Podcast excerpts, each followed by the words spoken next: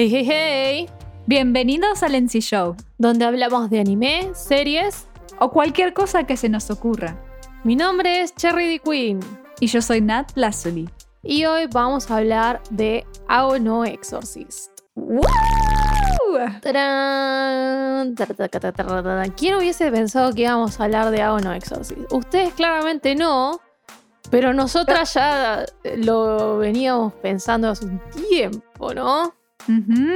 Porque es una serie que nos gusta bastante.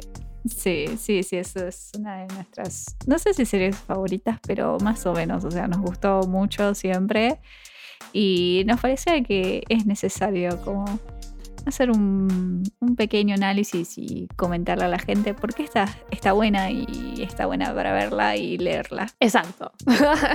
precisamente, precisamente.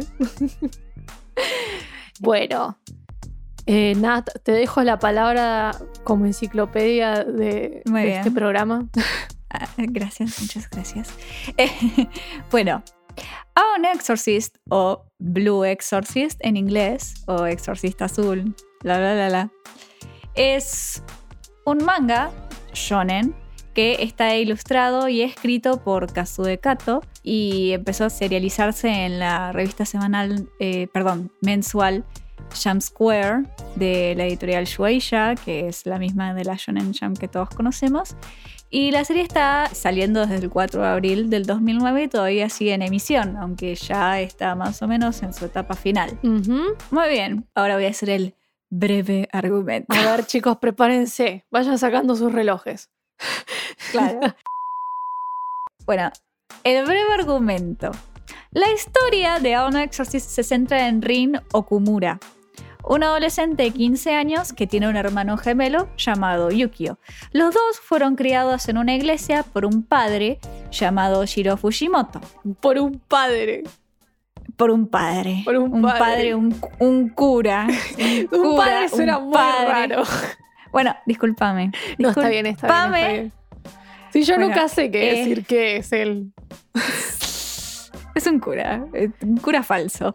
En fin. Un cura trucho. Básicamente, sí. Un día Rin descubre que existen demonios y el padre Fujimoto le cuenta que en efecto los demonios son algo que existe y él es un exorcista. Y bueno, pasan un par de cosas bastante feas y básicamente Rin descubre que él y su hermano Yukio son hijos de Satán, o sea, el rey de los demonios, y que Satán tiene la intención de llevárselo al infierno. O Satán así. se. Sí, Satán se apodera del cuerpo del padre Fujimoto y lo asesina. Entonces, eh, luego de eso, Rin desenvaina una espada que el padre Fujimoto le dijo: No tenés que abrir nunca esta espada. Fue lo primero que hizo Sí. eso. Eh, que se llama Kurikara, que básicamente la espada contenía los poderes demoníacos de Rin. Rin estaba viviendo con una persona normal y cuando desenvaina la espada, ahí salen a, flote sus poderes demoníacos, que no solo son, bueno, lo típico, tiene colmillos y tiene orejas puntiagudas y tiene una cola, sino que tiene un poder que es, por ser el hijo de Satán, que son flamas azules, que destruyen casi cualquier cosa que toca. Bueno, básicamente a partir de este hecho, Rin desea convertirse en un exorcista como Shiro, con el objetivo de ser más fuerte y vengar la muerte de su padre adoptivo, si queremos decirle, ir en contra de Satanás. Bueno, y ahí se empieza a enterar de todo esto, se entera que Yukio también es un exorcista, lo cual lo deja totalmente como, ¿what? ¿Cómo que sos un exorcista? Y se entera que hay una academia que para entrenar eh, exorcistas, que se llama la Academia Veracruz, Según la traducción en español. En realidad es una rama japonesa de una organización internacional que sirve para proteger al mundo de los humanos, que se llama Asha, que va en contra del reino de los demonios, que se llama Gehenna. Bueno, y básicamente a partir de ahí Rin empieza su aventura para poder convertirse en un exorcista y conoce a sus compañeros de clase y su camino para poder tener más poderes y ir en contra de Satán. Fin del breve argumento. Muy bien, muy bien. Eso fue rápido. Eso fue. I know. Hoy se superó, la señora se superó. Estoy orgullosa de mí misma. Nada, eso, eso creo que nos resumió Nat acá los primeros dos capítulos del anime. Así más o menos. Más o menos. Y bueno, es una. O sea, primero queríamos hablar un poco, explicar por qué el anime no fue sensación, no fue tipo. ¡Ay, Shingeki no Kyojin! Eh, todas estas series que la gente la ve y enloquece y. ¡Ay, lo mejor que. O sea. Eh, cabe decir que la primera temporada del anime salió en el 2011, o sea, ya hace Es una 10 serie con, años. con su tiempito. Es una serie que Sí. salió hace bastante, bastante. Eh. Pero bueno, aún así en su época tampoco fue un cambio de paradigma la aparición de este anime, ¿no? No, no. Eh, y un poco decidimos más o menos analizar por qué el- la parte animada no destacó tanto. Porque bueno, como ambas lectoras del manga, sabemos que la historia se pone muy interesante avanzando, ¿no? Pero bueno, básicamente llegamos a la conclusión de que es una cuestión argumental, es una cuestión del argumento que el anime no haya destacado tanto, ¿no? Tenemos la primera parte animada, como dijo Nat, del 2011 y después una segunda parte que no me acuerdo en qué año se hizo, pero tres años para atrás, cuatro años atrás, Mm. ponele. Mm, Como Creo que sí, no me acuerdo, no recuerdo exactamente si era en el 2017 o 2016, pero sí, aproximadamente. Que O fue, sea, una, fue tardaron bastante esperada. Bastantes. O sea, fue esperada, pero tardaron tipo un montón de años Se en tardaron su simplemente tiempito en una sola temporada. Sí, sí, sí. Sí, era una, una sola temporada que cubría un solo arco. Sí, a ver, pará. Vamos a hacer una rápida búsqueda de Google. Two hours later. Buscando. Ah, acá. Segundo. Ta, ta, ta, ta, ta. 2017. 24 de marzo del 2010. No, 7 de enero del 2017 salió. Ahí está, ¿viste? Y el primero salió en eh, 2011. Entonces, nada, 6 años es un montón de tiempo en esta industria. Y bueno, también está el hecho de que el anime, el primero, eh, a partir del capítulo 16 aproximadamente, decide hacer eh, la gran Full Metal Alchemist primera versión y de, agarra un propio hilo argumental desviándose del manga, intentando como darle una especie de cierre a la versión animada. Ujú. Que eso después, cuando uno lee el manga y tiene amb- ambas historias en la cabeza, puede llegar a causar confusión. Sí, Charlie se, mientras planeábamos este programa, Charlie se confundió 80 millones de veces los, los Había cosas que pensaba que había visto y, y no, resultaba No. que eran de esa versión animada que recuerdo muy vagamente. Pero sí, o sea, el primer problema es ese, ¿no? Que la historia es totalmente divergente a lo que es realmente el manga. Que nada, es un poco lo que le pasó a Fullmetal Alchemist en su momento. Pero bueno, era como la sensación de la época. Pero bueno, cabe decir que Fullmetal Alchemist salió en el 2003, el anime. Entonces eran otras épocas. Eran otras épocas. Sí, sí, sí. Eran otras épocas. Y después, eh, nada, sale esta segunda temporada que toma más o menos en ese, en ese momento donde la otra serie, hasta eh, donde esa serie llega y después como que retoma lo que seguiría del manga, ¿no? Sí, Solamente siguiendo un, un arco, un arco argumental más. en su momento causó un poco de confusión porque el final divergente de la, de la serie animada es que tanto Rin como Yukio terminaban con poderes y en el manga no es así. Y justamente cuando se separa el anime es cuando está la primera pelea con Amaimon y básicamente en el anime como que se iba todo re a la mierda. En el manga también pero no tanto No Y tanto y no tan, no rápido, me da la impresión. No tanto Claro, y no tan la rápido. seguía Sí, sí, sí. Es como Sí, que sí. intentaron resolver muy rápidamente eh, un argumento. Ya sabemos lo que suele pasar cuando uno tiene como todo este- un universo imaginado y lo intenta resolver en 10 capítulos y mm, no suele salir muy bien. No es el final más satisfactorio tampoco. Así que bueno, nada. Sale la segunda versión animada que la verdad que yo la esperé con ansias porque siempre fui muy fan.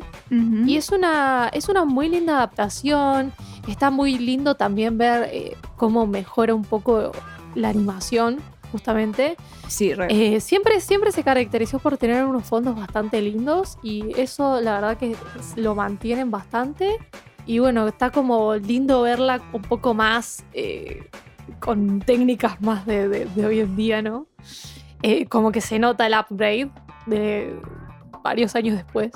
Y la verdad es que sigue bastante fiel dentro de todo al manga.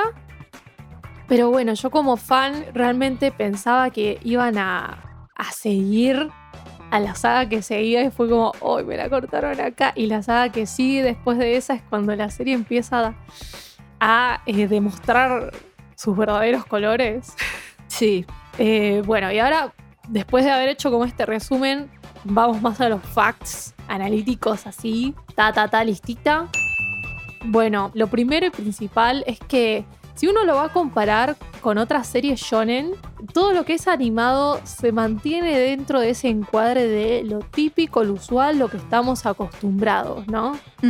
Por ejemplo, tenemos a un personaje principal que se choca, bueno, esto es medio típico de li- literatura fantástica. Tenemos este humano normal que de la nada se choca, se entera que existe un mundo fantástico a su alrededor que él nunca pudo ver y que al parecer él tiene un rol importante en ese mundo y bueno, eso típico de literatura fantástica también pasa en un montón de shonens y bueno, nada, el típico rasgo de personalidad del prota, buen pibe, que le faltan un par de luces a veces, se manda así pensar de cabeza, hacer las cosas, es como, ¿por qué no pensás un poquito, amigo?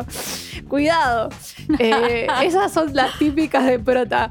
Después se entera de todo esto y la típica, lo meten en un colegio para entrenar, para ser parte de una organización mayor que está intentando proteger a la humanidad normalmente de tal objetivo X.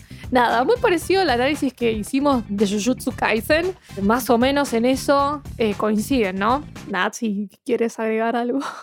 Eh, no, no, no. Perdí el hilo del pensamiento. Me quedé tildada un segundo y. Perdón. y quedó ahí.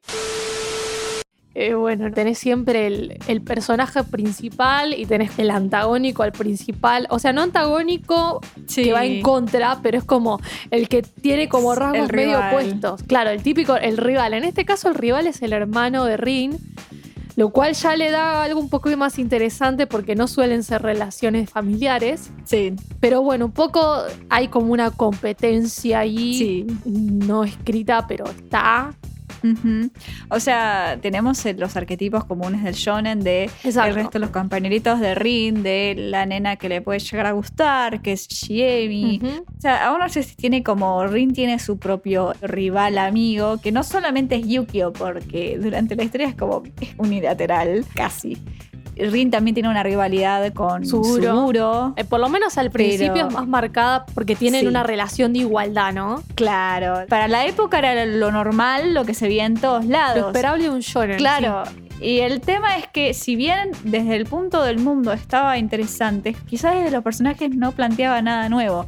Entonces pasó un poco desapercibido por el radar, especialmente en esa época del 2009-2011, que era el auge del trío shonen. Ujú, sí, sí, la sí. mayoría de los shonen que hoy son conocidos por todo el mundo estaban o empezando o terminando o estaban a la mitad de la historia. Entonces, para hacer un shonen mensual pasó un poco desapercibido. Sí, sí, sí, totalmente. Y esto más que nada desde el punto de vista, bueno, shonen típico, cumple todas las checklists ahí, ¿no?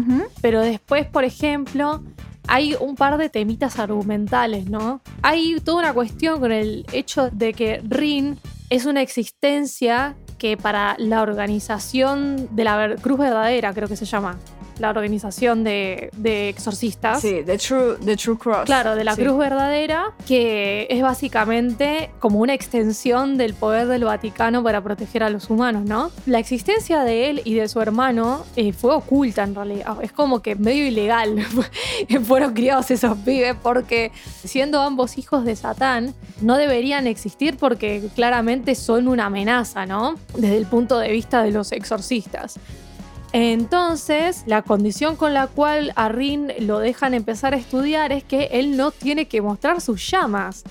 Y esto pasa durante todo el primer anime y el segundo, que es como que las veces que aparecen las llamas de Rin generan problemas justamente y es como que la primera vez hace que la organización esta se entere de la existencia, de que está el hijo de Satán vivo, no muerto como ellos creían, y casi que lo están por condenar a muerte y eh, le dan como una oportunidad gracias a otro personaje que les dice, bueno, pero él también puede ser un arma para la orden, para la lucha contra los demonios. Y bueno, le dan como el visto de bueno de te dejamos sobrevivir, pero te damos ciertas condiciones. Y dentro de esas condiciones es que él tiene que casi no mostrar sus poderes, casi nadie puede saber que él tiene las llamas y las tiene que aprender a controlar. Entonces, esto recién de aprender a controlar las llamas es la segunda temporada, ¿no? Entonces, esto también sea, hace que es como, claro, no se termina de explotar esta parte interesante, ¿no? De que él tiene ese poder, ¿no? Porque siempre que lo usa es como que lo usa, pero sin permiso. O sea, lo usa, lo usa de manera inconsciente. Quizás en un inicio es como, bueno, lo uso y lo uso como viene. Y no se controla si usa tanta energía o si usa no, no tanta energía. Nunca está focalizado. Es como simplemente descontrol de poder y dale, yo le doy con la espada y ya está. Sí, no solamente Eh, es que no. el chabón se saca y está con la espadita ahí y se manda así recabeza, cero técnica, cero control, cero nada, sino que eh, cuando las llamas es como que abre como que abre una canilla llega un momento donde se pasa y pierde el control de su conciencia también entonces es Como el deseo así demoníaco de destruir con las llamas el que lo empieza a dominar y ahí es cuando se pone jodida la cosa exacto. Pero como dice Cherry, hay que esperar hasta la segunda temporada para ver cuándo Rin logra completamente, entre comillas, controlar sus llamas. Y pensar más o menos cómo utilizarlas. claro y, Pero y ¿qué te pasa digo y ni siquiera porque el Y ni pibe siquiera. El pibe, digamos que da el- los primeros pasitos para controlar sus llamas y después, o sea, termina la segunda parte y en el, en el manga sigue aprendiendo a controlar las llamas. Todavía no terminó Claro. de aprenderlas a controlar. No, es como es- todavía obvio. está progresando en ese sentido. Claro, pero el problema es que si hablamos de solo de anime, el problema es que nosotros tenemos la primera temporada en la cual Rin no aprende a controlar nada y es como que lo aprende a controlar de una manera muy vaga y el tema es que nosotros llegamos a la segunda temporada y recién ahí llegamos a ver que él puede controlarlo un poco, pero ¿qué pasó? Hubieron seis años de tiempo en el medio Sí, sí, sí. que la serie perdió interés. A Sí. pesar de que tiene sus lectores de manga, simplemente pasó desapercibida la segunda temporada. Justamente por el hecho de que no explica exactamente bien de dónde agarra o de dónde viene. Ese es un problema. Sí, sí, sí. Igual dentro de todo, como que ese pequeño huequito donde las series se enlazan y por ahí un poco la primera temporada tiene algunas diferencias con la segunda, porque el manga está explicado distinto, te lo meten con algunos flashbacks como para compensar, ¿no? Sí, Pero obvio. también nada, ese tiempo de espera hizo que muchos fans medio que se olvidaran de la serie, ¿no? Ujú. Y nada, y es como que, bueno, la joda del ring de la primera temporada es que el chabón cada vez que tenía que luchar contra un demonio, tenía que irse a dejar a los compañeros solos y que no lo vieran hacerlo. Porque si no se, iba, se iban a entrar y estaba en problemas. Y es como que, bueno, digamos que eso te limita muchísimo a un personaje para evolucionar, desde el punto de vista argumental, ¿no? El otro punto es que en la serie animada tenemos como unos malos de mentira. Porque nosotros realmente no conocemos a los malos de la historia como tales. Recién se da el pie en la segunda temporada y recién aparecen en la saga siguiente Claro. del arco de la segunda temporada. Sí, sí. Que ahí nos dicen, bueno, estos son los malos malotes de toda la historia. Pero claro, en la primera temporada no tenemos exactamente claro, es como son villanos casi, o sea, son los villanos finales, pero casi de turno yo lo llamaría. Es como que mucho no se mete. Claro, que, claro, mm, sí, sí. O sea, porque el enemigo, vos entrás a la serie y el enemigo son los demonios, punto. Claro. Es como que es una existencia sobrenatural y ya. O sea, no tenés una organización o un cierto grupo de personajes. No está eso, ¿no? Aparece, justamente como decía Nat, en el final de la segunda temporada hay como un malo que en ese momento, como viene contándose la historia, nosotros no sabemos, pero más tarde nos enteramos de que esta persona pertenece a una organización que es la de los malos, entre comillas, ¿no? Los que serían eh, los Illuminati, ¿no? Spoiler alert. Bueno, sí, ya está, o sea. O sea, prepárense porque acá empezamos con todos los spoilers. ¿no? Exactamente. No- como no sabemos precisamente quiénes son los malos, o sea, tenemos una idea de que los demonios son malos y punto. Ponele, tenemos el personaje de Mephisto, que sabemos que es un demonio, que trabaja para la cruz verdadera, extrañamente, es como que lo usan así de... Es medio, sí. eh, Pero es como medio la misma cruz, eh, la misma organización le desconfía. Sí, sí, sí, es muy ambiguo. Y es más, la misma cruz también está muy corrupta por dentro. Bueno, pero eso no lo sabemos en el, en el anime. No terminamos de Ah, entender. Eh, por ahí, así como punto interesante, es, bueno, todos se enteran de que Rin tiene las llamas, saben que es el hijo de Satán y sus compañeros lo rechazan. Y es como, ay no, pero este es un demonio. Y nosotros combatimos contra demonios. Entonces, nada, como que primero es de los malos, después Rin tiene que hacer el trabajito de hormiga de decirles, no, pero yo soy exorcista como ustedes. O sea, como que él también es humano, si vamos al caso, ¿no? Digamos que esos serían Claro. como los puntos interesantes. Pero todos estos puntos siguen estando eh, como dentro de esta línea del el shonen típico, ¿no? Claro.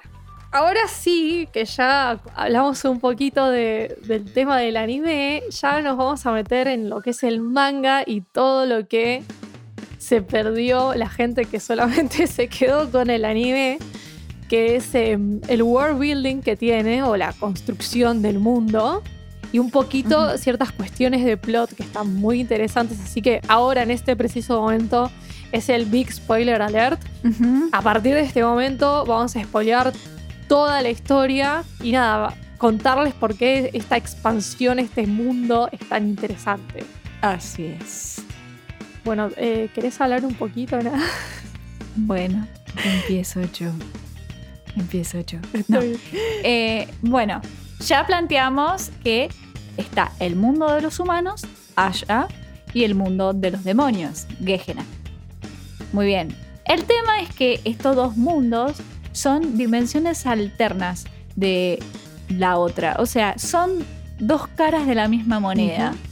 Entonces, ¿qué pasa? El reino, el, mundo de los humanos, allá, los seres tienen cuerpo físico, pero en Gehenna, el mundo de los demonios, los demonios no tienen un cuerpo físico. Existen como una idea. Entonces, esta es como la diferencia principal sería. Y entonces, nada, a partir de ahí, como plantear este lugar de el mundo de los humanos, el lugar físico, el mundo de los demonios, el lugar Espiritual, por No así físico. decirlo, claro. Sí, es espiritual, claro. Eh, Eh, eh, Básicamente, bueno, nos, nos enteramos en las siguientes sagas del manga que a pesar de esto de que tenemos a los demonios, el mundo de los espíritus y el mundo de, de lo físico, existe la idea de que demonios y humanos pueden concebir hijos. Esto existe.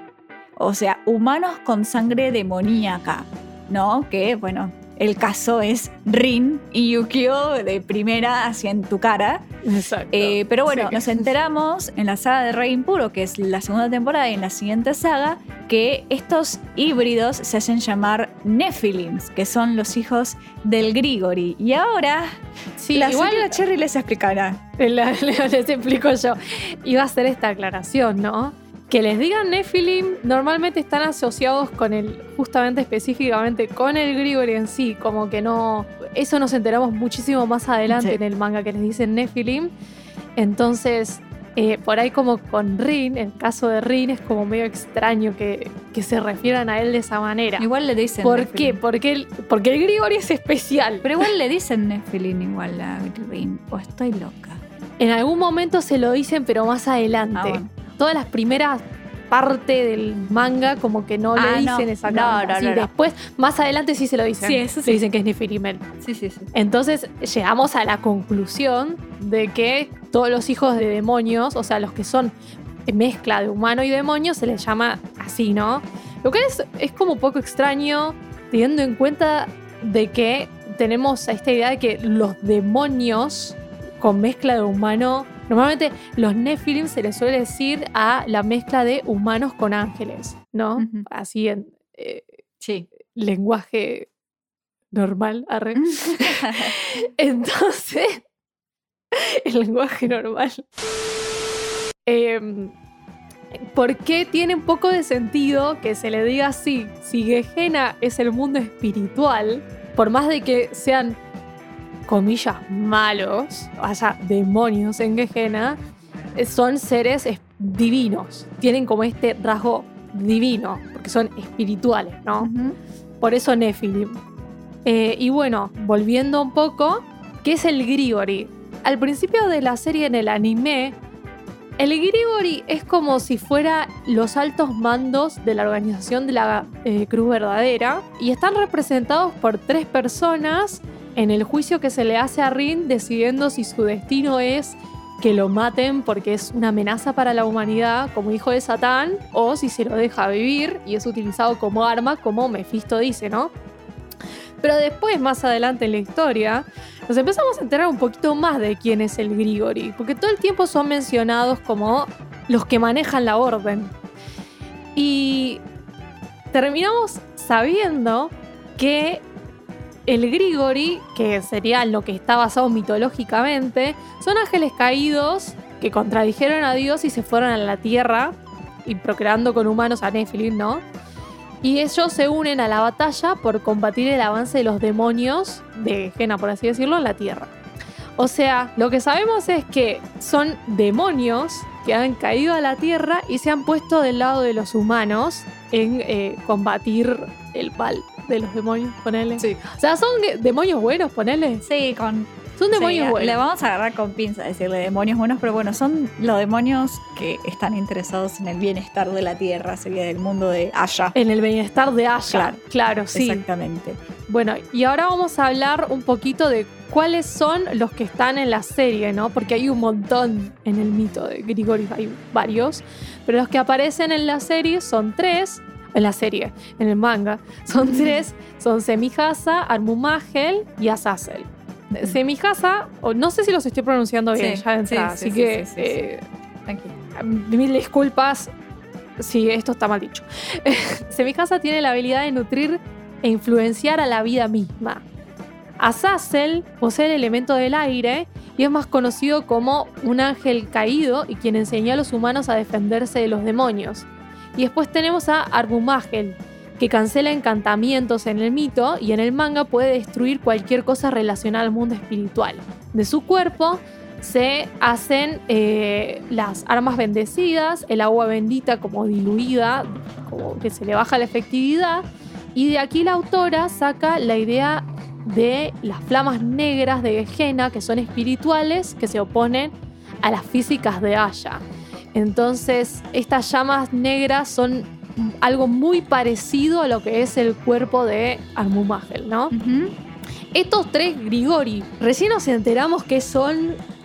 Ahí viene entrado el manga, pero muy adelante, adelante, adelante. Tipo, tenés que leer bastante hasta que encontrás exactamente quiénes son, ¿no?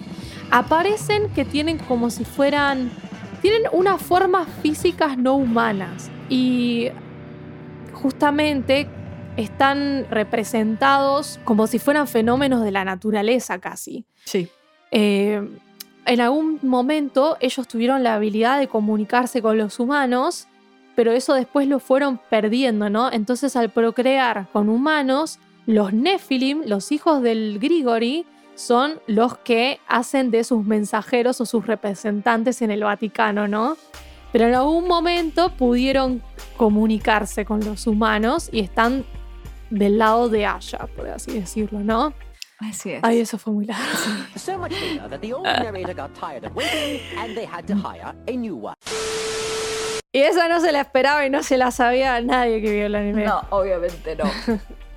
bueno, siguiendo un poco sobre la construcción del mundo de Ono Exorcist, ya nombramos que los malos, entre comillas, de la historia son los Illuminati.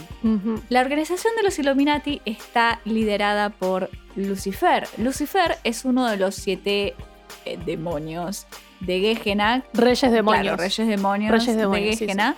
Que, bueno, uno de ellos es Mephisto y el otro es Amaimon, que Mephisto es el demonio del tiempo y Amaimon es el demonio de la tierra.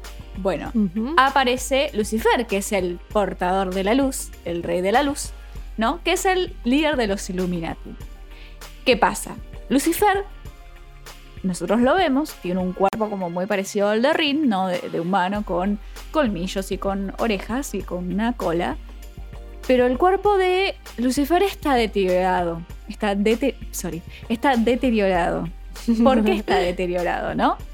Entonces, ya dijimos que los demonios son como espíritus divinos, ¿no? ¿Qué pasa? En Aya todo está destinado a perecer. Los humanos lentamente se van poniendo viejos y cuando mueren su cuerpo se descompone. Entonces estos seres inmortales o divinos, como le queramos decir, cuando quieren entrar a un cuerpo son cuerpos mortales. Y el problema es el poder que tienen estos seres inmortales que lamentablemente termina desgastando con mucha más facilidad el cuerpo mortal del humano. Exacto. Sí, sí. Entonces, ¿por qué Lucifer empezó esta idea de los Illuminati? Los Illuminati y el mismo, los mismos Grigoris en el principio intentaron crear cuerpos clonados para estos demonios que querían venir de Gehenna, o sea, como Lucifer, y querían tener este cuerpo mortal. Un cuerpo físico. Claro, un cuerpo físico Sí. para estar en Aya. Y básicamente empezaron a utilizar elixirs para buscar la inmortalidad o la regeneración celular para que, nada, estos cuerpos soportaran estas almas. El problema de la serie es que uno va viendo que les cuesta, no, no, no terminan de encontrar porque todo el tiempo lo vemos a Lucifer que tiene el cuerpo deteriorado de alguna manera y que no puede usar sus poderes porque solo apura el... Apura esta degeneración. Es como que su cuerpo está en constante necrosis. Sí, O sea, su cuerpo se está pudriendo constantemente. Y eso le genera un terrible dolor. Pero es como. Hay toda una serie de demonios que después de haber obtenido un cuerpo físico, o sea, no pueden volver para atrás. O sea, no quieren volver a no tener un cuerpo. Exacto. Y nada, acá el señor Lucifer amenaza con reventar literalmente si no le hacen un cuerpo. Sí. Sí, básicamente eso. Y bueno, un ejemplo de ver cómo esto de la, la regeneración celular, cómo puede soportar estas almas, es todo que aparece en la saga del Rey Impuro, que absorbe a Karura. Y como absorbe Ujú. a Karura, su cuerpo se mantiene bien. Y de hecho va haciéndose cada vez más joven. Exactamente. Siguiendo un poco esto, empezaron a hacer estos clones. Los clones son clones de los Grigori. Acá está el, el tema. Empezaron a hacer clones de eh, los cuerpos físicos de los... Era así. Yo me perdí. Ah. Empiezan a hacer esto. Sí, so- son de cuerpos, son clones de los Grigori. está. Es Sí, verdad. son, son Sí. cuerpos- son clones de los Grigori. Entonces, ¿qué pasó? Como Lucifer se empezó a sacar, bueno, qué sé yo, empiezan a hacer clones como envases de Lucifer, o sea, en específico, ¿no? Para contenerlo, pero no funciona. De nuevo, no funciona porque los elixirs no son lo suficientemente eficaces y en muy poco tiempo Lucifer se vuelve a deteriorar. Y bueno, el doctor Eminescu, que lo vemos en la historia, sugirió a empezar a hacer este elixir para ser inmortal cualquier cuerpo que sirva para Lucifer, ¿no? Porque Claro. el problema es Claro, que, claro. claro. empezaron a hacer estos clones, empezaron a, a probar y a que sean como básicamente unas ratas de laboratorio para poder buscar este elixir perfecto para Lucifer. Y el problema es que no funcionan, no funcionan y el efecto adverso es que estos pobres clones que los tenían en un lugar tipo a todos encerrados, o el elixir les destruye el cuerpo, o sea, se mueren, o pierden la cabeza, o sea, se vuelven locos. Sí, sí, sí. Es como que, para resumirlo bien, era. Primero quisieron hacer clones.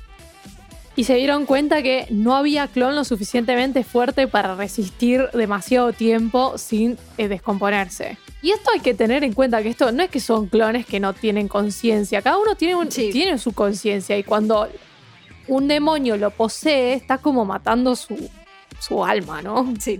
Entonces, cuando se dieron cuenta que esto no funcionaba, empezaron a hacer estos elixirs y se los daban al cuerpo actual, el de ese momento, Lucifer, y no funcionaba. Entonces lo que dijeron, bueno, vamos a combinar los clones con estos elixirs, a ver si hacemos un super cuerpo, básicamente. y en el proceso mataron muchos clones, Exactamente. pobrecitos. O los volvieron locos. Sí, los volvieron locos y bueno, spoiler alert, el padre Fujimoto, eh, Shiro Fujimoto, es uno de esos clones, es un clon de Azazel. Y bueno, eso más adelante va a tener mucho sentido en la historia. Pero bueno, justamente también por eso el cuerpo del padre Fujimoto es como bien esturbi, es como... Por el inicio de la historia vemos que Satán lo, lo posee Y se lo banca y un se lo rato. banca un rato. O sea, si fuese un humano normal, posiblemente hubiese muerto enseguida. Pero bueno. Como pasó con todos los demás en la noche azul. Exactamente. Spoiler alert. Eh, exactamente. Bueno, pero ya, ya se sabía. eso. No, obvio. Exactamente. Bueno, Eh, nada, habla vos un rato. hablo yo. Bueno, listo. Me encanta que es como. Eh, ¿Quién sigue? Sí, sí, real. Habla, ¿A quién le toca? habla vos un ratito. Habla vos. Bueno, dale, dale. Eh, nada, el objetivo final de los Illuminati y otra serie de demonios que no son Mephisto, porque Mephisto está del lado de la cruz verdadera, es unir Aya y Gehenna. Entonces, todo lo que están haciendo está siguiendo un plan en específico, ¿no? Y en el manga, todo se empieza a pudrir muy rápido. Porque de la nada, la existencia de la humanidad entra en jaque cuando descubren que los Illuminati crearon una puerta artificial de Gehenna.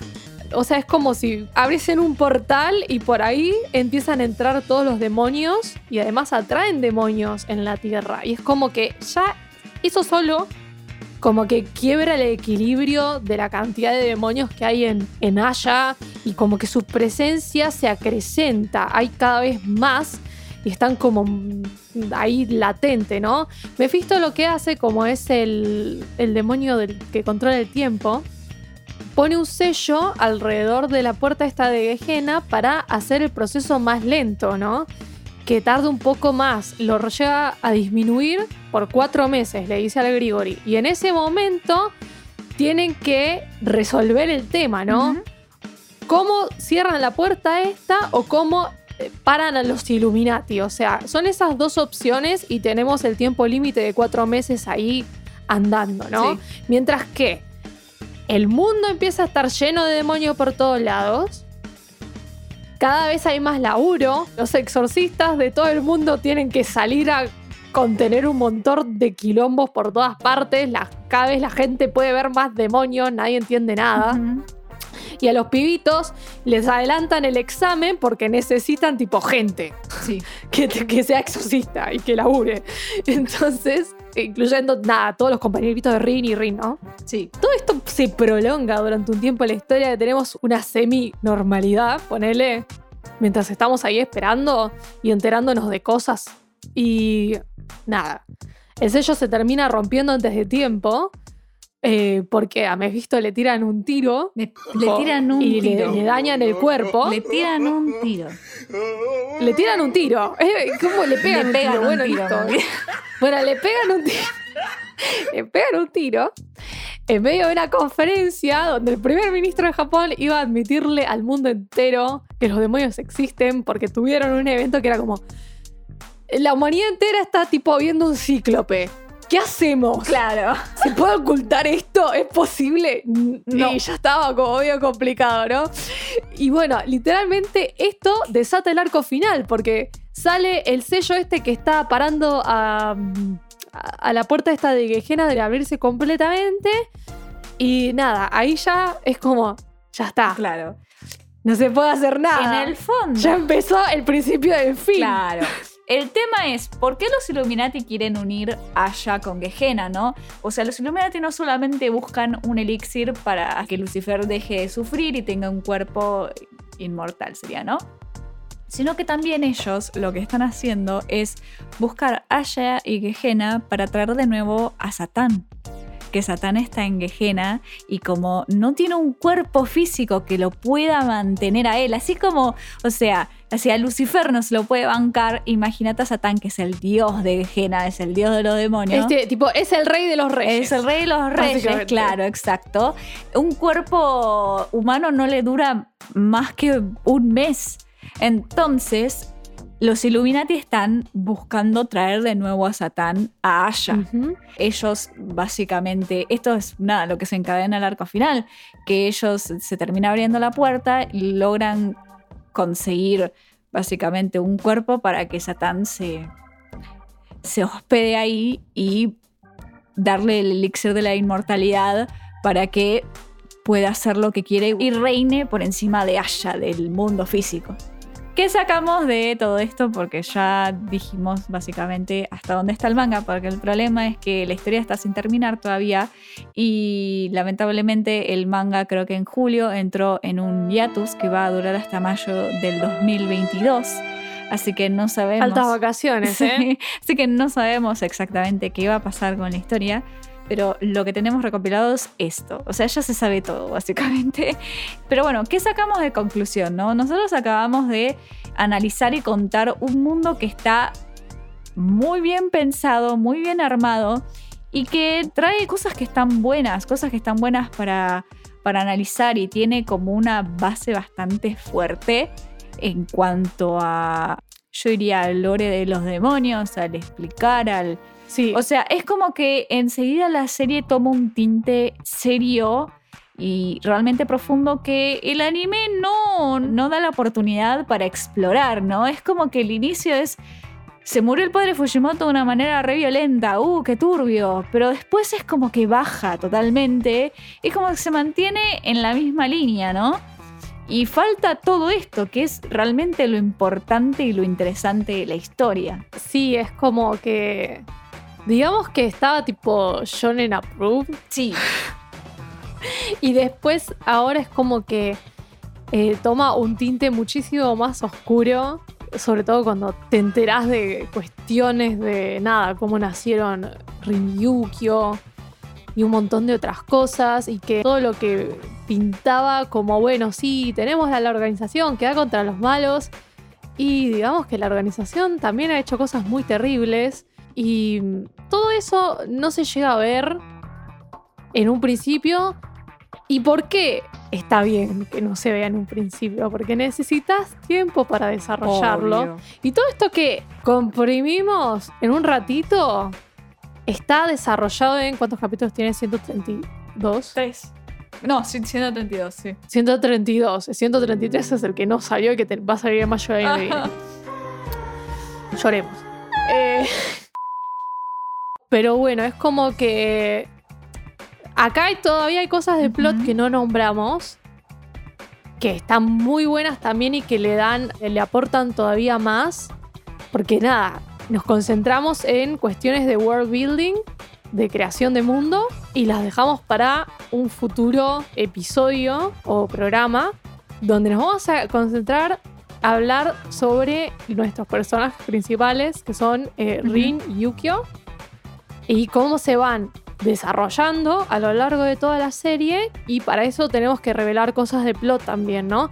Acá como que nos concentramos más de la parte Claro. teórica de cómo funciona este mundo y revelando ciertas cuestiones argumentales para que se pueda terminar de entender un poco, ¿no? Pero bueno, espero que con esto vayan a Sí. leer manga, chicuelos. Sí, sí, vayan a leer el sí, manga. sí. La verdad que muy recomendada la historia. Es como que, de nuevo, repitiendo, el manga no, el, digo, el anime no le da opción para dejar ver todo lo que tiene para dar la historia realmente y lo interesante que se pone. Sí, y, no- y no es culpa No. del anime. Es simplemente que necesitaba desarrollo. La historia Sí, necesitaba sí, sí. desarrollarse. Porque si el anime hubiese comprimido, hubiese hecho todo así como todo, una cosa toda todo junto, no funciona. Como pasó con la primera parte animada, que quisieron Claro. cerrarlo en 10 capítulos. Aparte. No, no está bueno. No, No aparte bueno ese el final. hecho de que cambiaron muchas cosas, que bueno, esto ya lo vamos a hablar en nuestro programa de cuando hablemos de Rin y Yukio, el hecho de haber cambiado totalmente cómo fue el nacimiento de ellos dos, sobre su madre, sobre Yukio teniendo poderes, cuando en el manga no es así. Fueron muchas cosas que sacaron de rumbo a la historia. Y quizás en el anime quedaron un poco forzadas. Mm, sí. Eh, así que, bueno, espero que les haya gustado y ya hablaremos de eh. Y que nada, que esto les den ganas de leerlo, Ojalá que sí. básicamente. Muy bien. Eso ha sido todo por hoy, amigos. Eso ha sido todo por hoy. Espero que les haya gustado y hasta la próxima. Bye bye. Bye bye.